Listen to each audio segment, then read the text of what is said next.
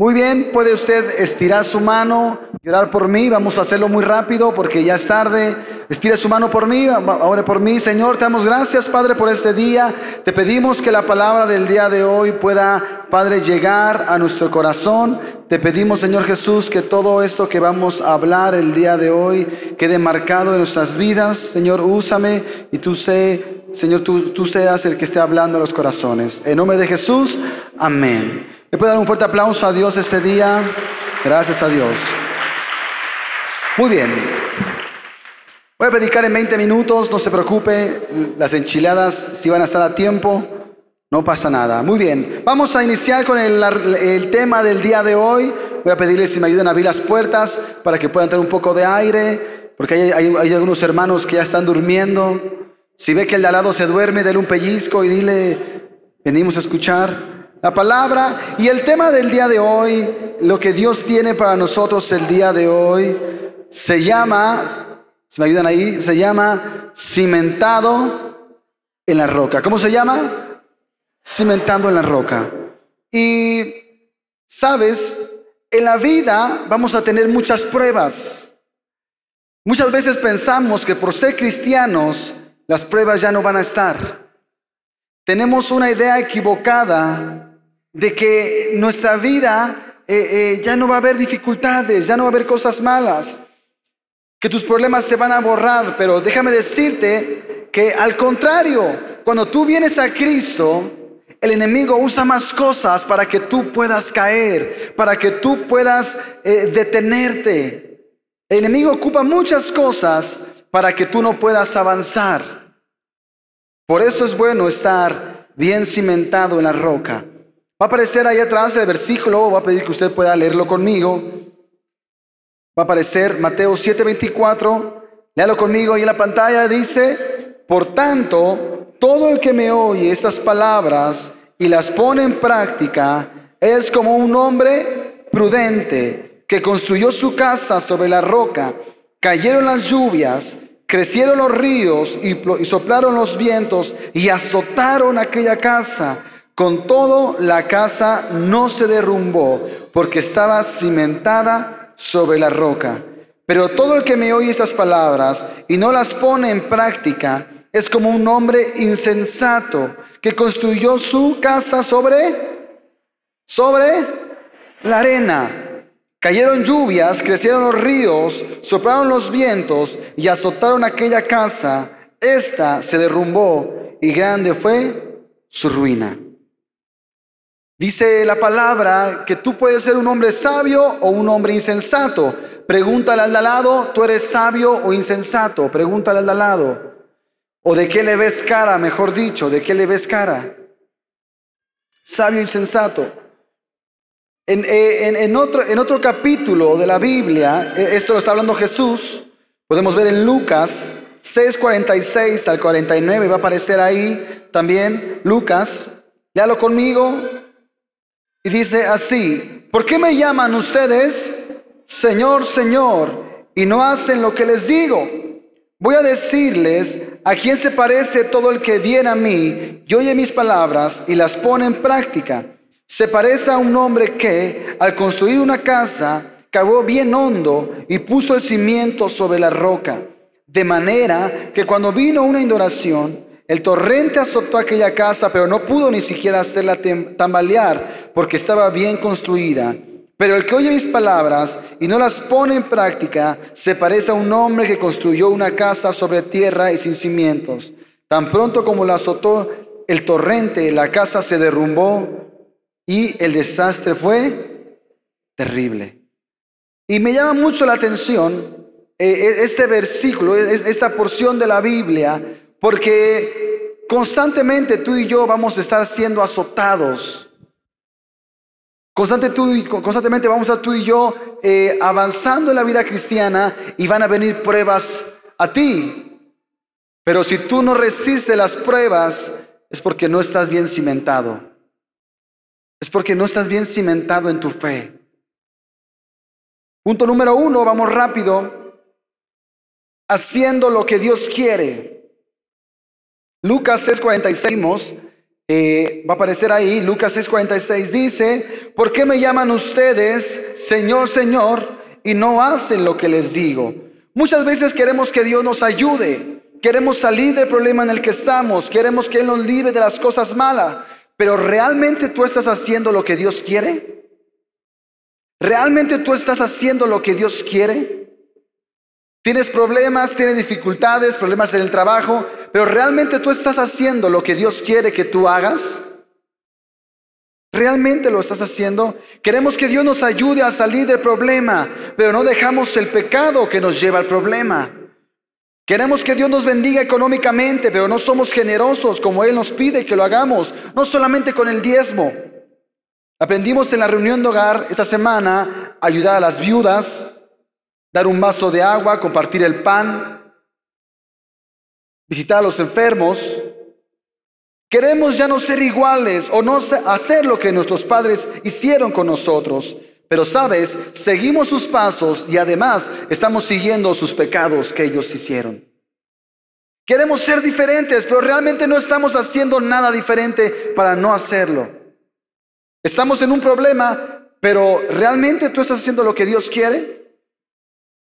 ¿Cómo te conocen en tu trabajo? ¿Cómo eres en tu trabajo? ¿Honesto? ¿Transparente? ¿O ya te están demandando porque te gusta agarrar lo que no es tuyo? ¿Cómo eres realmente? Tenemos problemas, sí, pero dice la palabra, Jesús lo decía, dicen Señor, Señor, pero realmente no están haciendo lo que yo quiero. Realmente no estamos haciendo lo que Él quiere que hagamos. Isaías 55, 7 dice así, Él quiere que abandonen el malvado su camino y el perverso sus pensamientos, que se vuelva al Señor, a nuestro Dios, que es generoso para perdonar y de Él recibirá misericordia. Tienes que dejar de hacer lo malo hoy. Si tú quieres vivir diferente, si tú quieres que realmente tu vida tenga un cambio, tienes que dejar de hacer lo malo hoy. No puedes esperarte a mañana, no puedes esperarte una semana más. ¿Sabes por qué? Porque tú quieres cambiar. Si realmente quieres cambiar, tienes que dejar de hacer lo que estás haciendo mal. Yo sé que en ese momento esos temas son confrontantes en nuestras vidas. Estos temas vienen y, muchas veces hasta desde aquí se les ven las caras de enojados. Pero esos temas nos ayudan a realmente ver cómo estamos espiritualmente.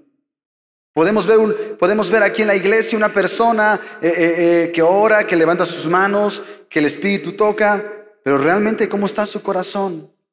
Realmente dónde están sus cimientos.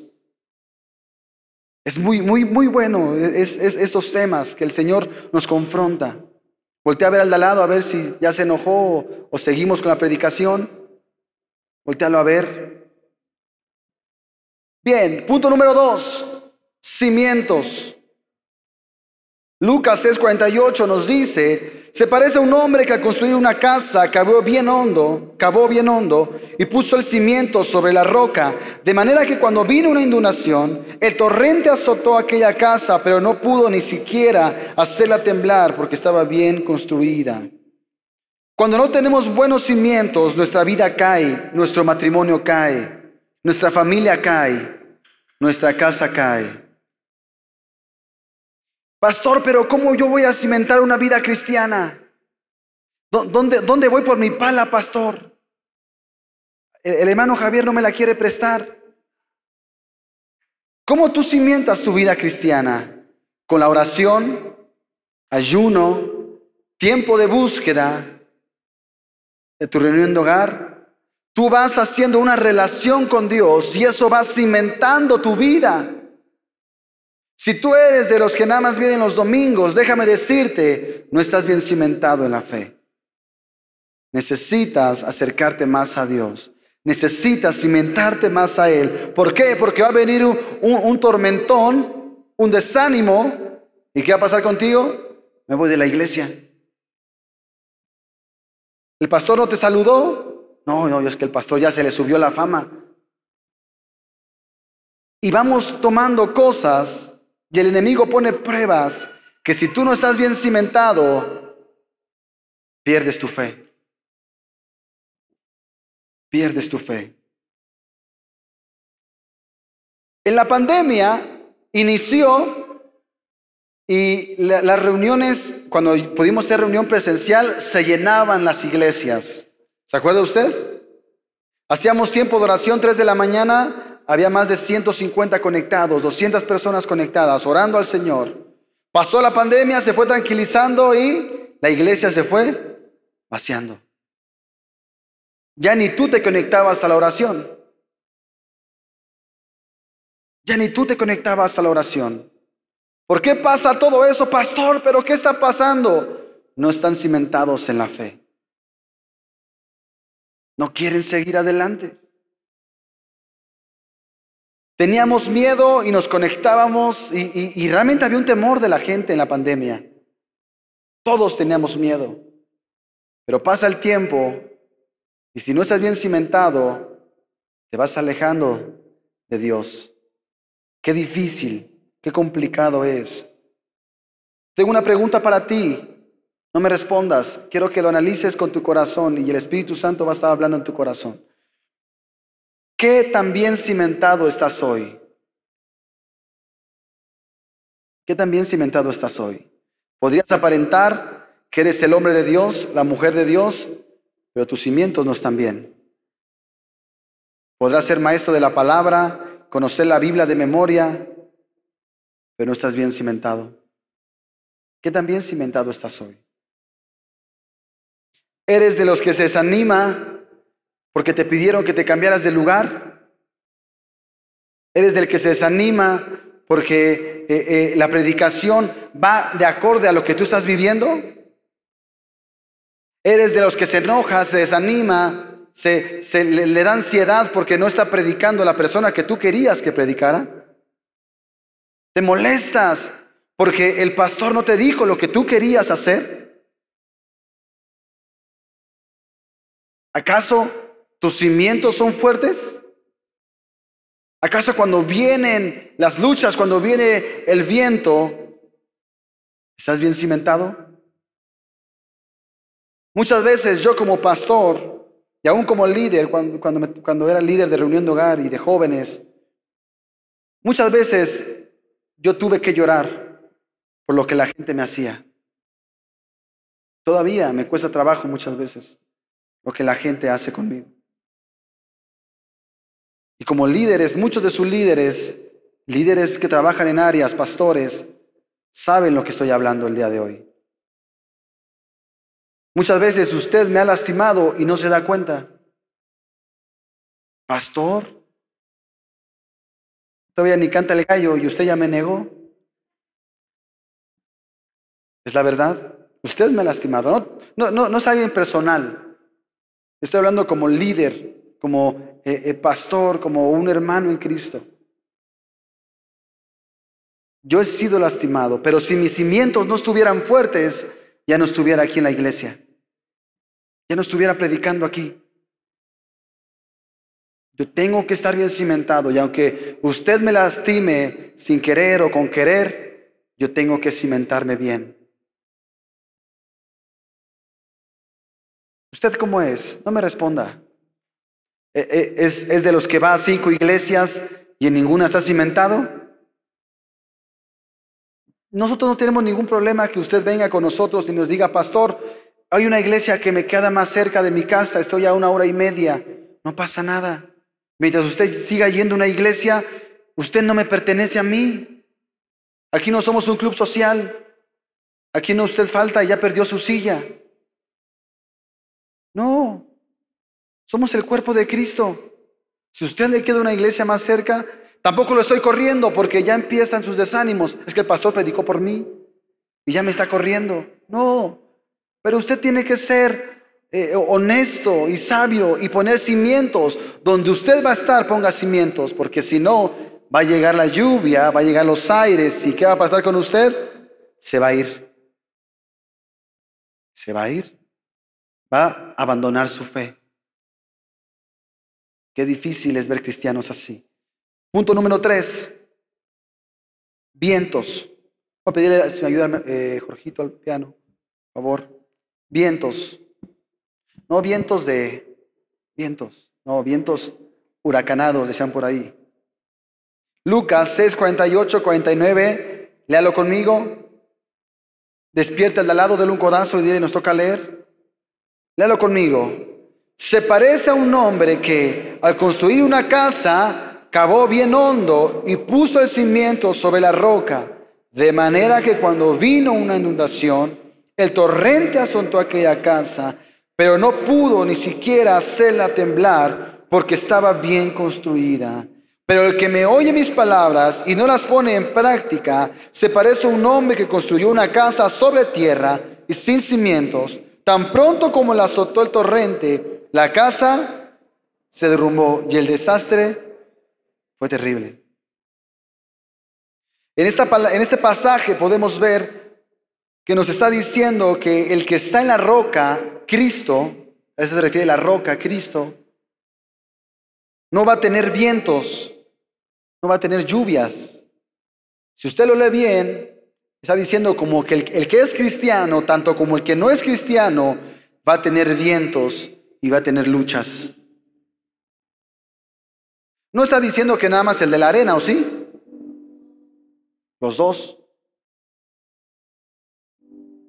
Pastor, pero yo me paro a orar todos los días temprano. Aunque te pongas a orar, los problemas van a venir a ti. No porque Dios sea malo, simplemente porque es lo que el mundo te ofrece, lo que el mundo te da. La pandemia, regresando al ejemplo de la pandemia, para que quede un poquito más claro, ¿a, ¿a quién le dio COVID? ¿A los cristianos o a los que no son cristianos? A todos. ¿Cierto o no? Fueras blanco, moreno, chaparrito, gordito, cristiano o no cristiano, quien fueras, vino el torrente, vino la lluvia, vino el aire. Unos estábamos cimentados en la roca, otros en la arena, otros que estaban en la arena vinieron corriendo a la roca, porque sintieron que se iban, pero pasó el tiempo y no estaban cimentados, abandonaron su fe.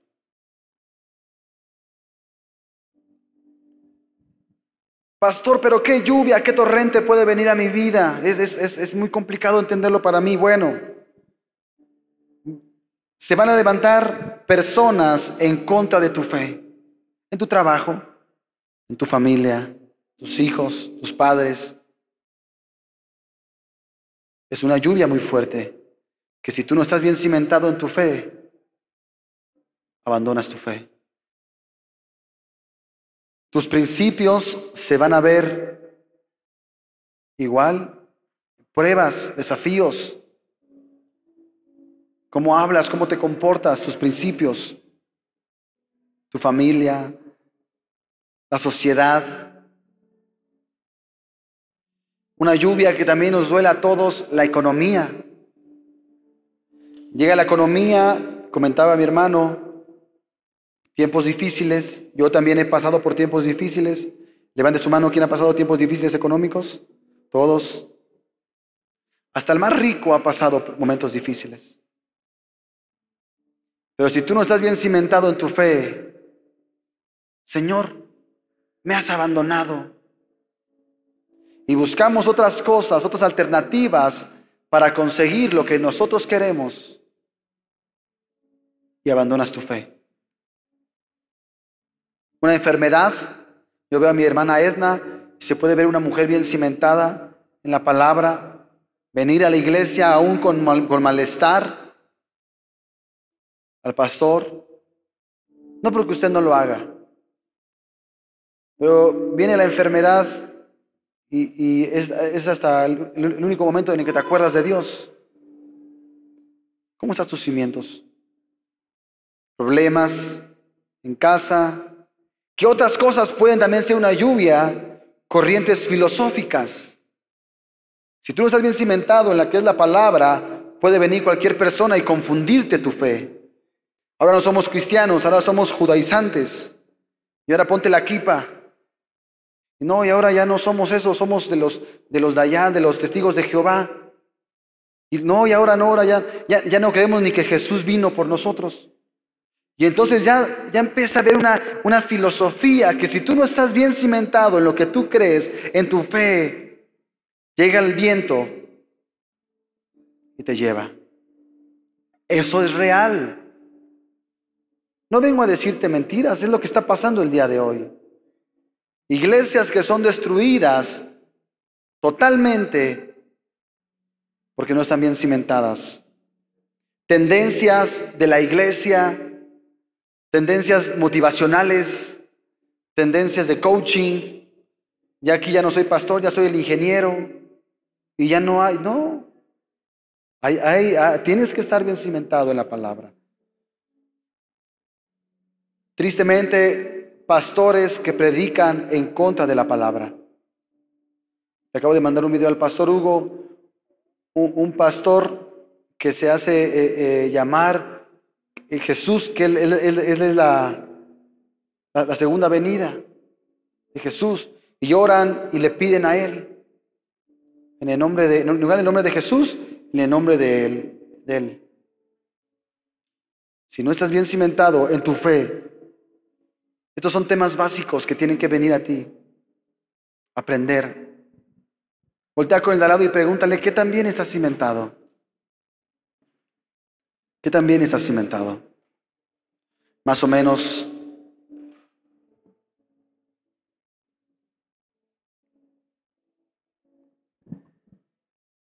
Y termino con esto, concluyo. Tenemos que estar constantemente cavando y profundizando. ¿Sabes por qué? Porque dice la palabra que vendrán cosas peores. Dice la palabra que vendrán cosas peores.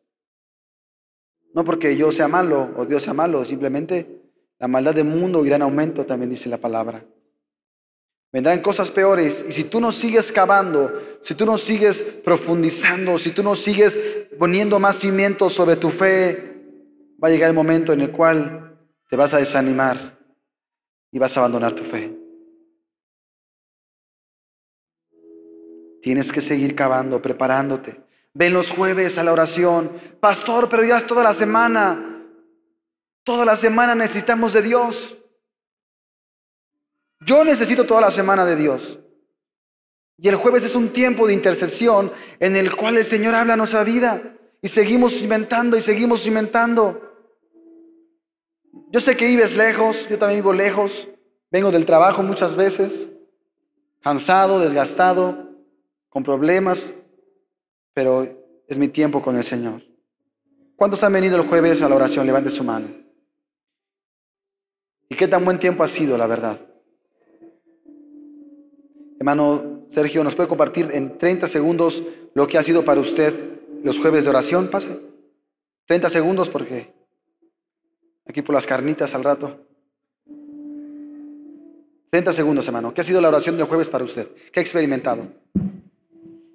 Pues un proceso en mi vida va cambiando día a día. Quiero y anhelo estar en la presencia de Dios, algo que ya no había sentido. Mi corazón fue lastimado eh, y a través de la oración, a través de estar en consejería, a través de estar en el proceso y viniendo a la oración, te va reanimando, vas viviendo nuevamente, ¿no? Yo ya no tenía, yo ya no me postraba, yo decía, ¿para qué? ¿No? Pero llega el Señor y me empieza a envolver, me empieza a tocar y empiezo a volver al lugar más alto que es sus pies. Muy bien. Gracias. Se escuchó muy bonito, ¿cierto o no? Ahora imagínese vivirlo. No hay palabras. Le invito, venga los jueves. No porque sea mi necedad, no, sino porque yo no quiero que al día de mañana hay un porcentaje que dice que la mayoría de los cristianos, el 68%, de, abandona su fe por no estar bien cimentados. Yo no quiero que usted sea de esos 68 que abandonan. Yo quiero que estés bien cimentado en la palabra. No porque el pastor nos pague, porque la gente venga, ni porque queremos que la iglesia se llene, no. Pudiéramos ser tres personas buscando a Dios con el corazón y el Señor se, se movería igual. Dios no lo necesita a usted para moverse. Usted necesita a Dios para vivir. Y termino con este comentario. Ponga atención, esto es muy importante. Cada persona es responsable de edificar su casa, de tener el mejor material, poner buenos cimientos. El gobierno no es responsable de tus hijos. El gobierno no es responsable de tu familia, de tu casa. La iglesia no es responsable de tu casa. La iglesia no es responsable de tu matrimonio. La iglesia no es responsable de tus hijos porque son tu responsabilidad. Tus cimientos, cada uno edifica. Los pastores no son responsables primarios de tu casa. Los pastores no son responsables de tus hijos. Pastor, ahí le encargo a mi hijo. Tienes que poner cimientos. Si tú en casa y desde casa no empezamos como familias a trabajar poniendo cimientos cristianos, es muy difícil aguantar. Tú y yo somos responsables de tener una relación con Dios y tener buenos cimientos y estar cimentados sobre la roca. Ponte de pie esta tarde. Vamos a terminar.